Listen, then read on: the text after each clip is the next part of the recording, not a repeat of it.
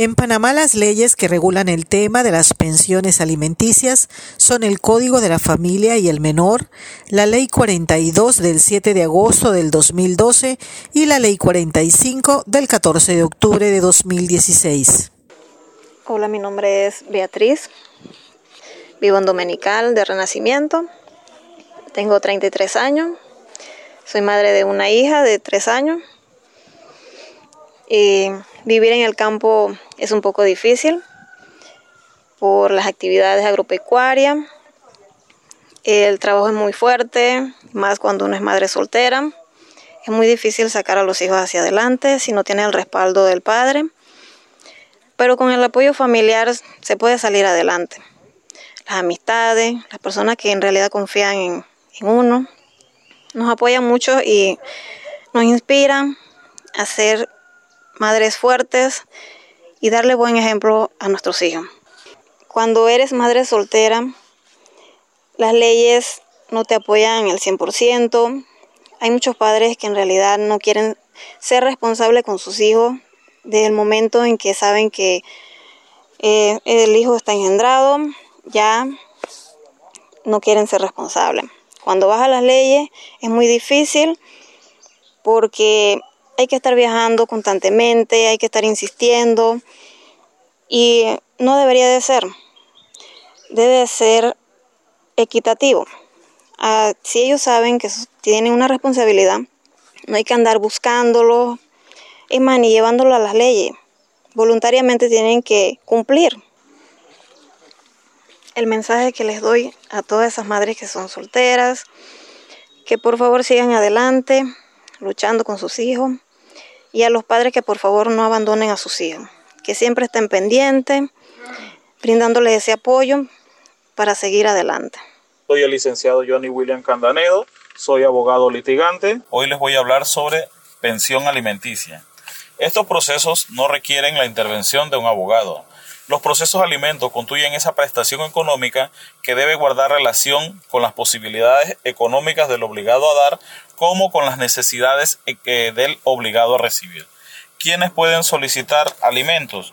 Los hijos menores de edad, las mujeres embarazadas, estas son las pensiones prenatales, los mayores de edad hasta un máximo de 25 años, siempre y cuando estén estudiando y aprovechando el tiempo y su rendimiento, las personas con habilidades especiales, los cónyuges, los padres o ascendientes en, de grado más próximo y los hermanos. Pero vamos a hablar en este momento de los hijos.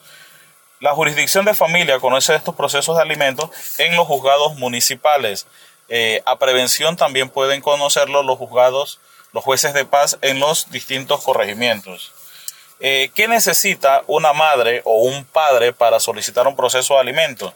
Toda vez que no podemos decir solo madre, porque también sabemos que hay padres que tienen hijos, padres solteros que tienen hijos y también necesitan esta ayuda económica de los obligados a dar. Necesita copia de su cédula y necesita copia, eh, perdón, el certificado de nacimiento de los menores obligados a recibir.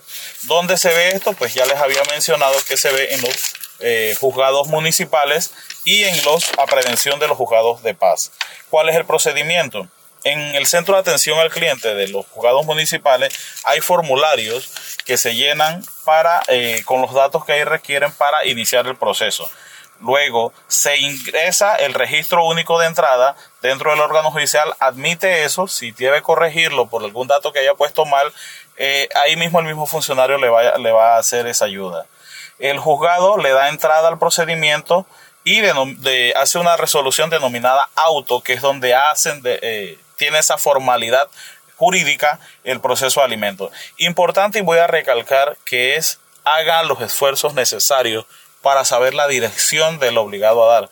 ¿Por qué razón? Porque existen, eso es el talón de Aquiles de estos procesos, porque las personas a veces desconocen el paradero, donde viven y pues eso, eso eh, hace más lento los procesos de alimento porque no, no tienen esa, esa dónde ubicarlo, el domicilio, que eso es muy importante. Admitida la demanda, eh, le corren traslado o le notifican a esa persona que tiene ese proceso de no ser notificado o de que haya una renuencia en que la persona no quiere venir, entonces el juzgado emite una conducción que será a través de la Policía Nacional. Y bueno, ahí se abre el proceso de audiencia donde se fijarán importante llevar toda la factura, recibo de luz, recibo de escuela, todos los gastos que tengan. En el momento de audiencia se va a revisar todas esas cosas, como también se va a revisar qué cuota o cuánto es lo que se puede dar y cuánto es lo que los menores, el menor o los menores necesiten para subsistir. Eh, hay unas series de requisitos que están dentro de las mismas eh, de la misma norma que requiere la distracción, requiere la recreación, todas esas cosas van incluidas dentro de los procesos de alimentos. Estadísticamente, pues no tenemos eh, a ciencia cierta los procesos de alimentos, quienes piden, quiénes son los que están más solicitándola, las madres o los padres, pero sin temor a equivocarme puedo decirle que las madres solteras es el gran número de personas que están solicitando procesos de alimentos porque los padres pues no tienen, no lo dan de buena fe y entonces tienen que formalizar estos procesos llamados procesos especiales de alimentos.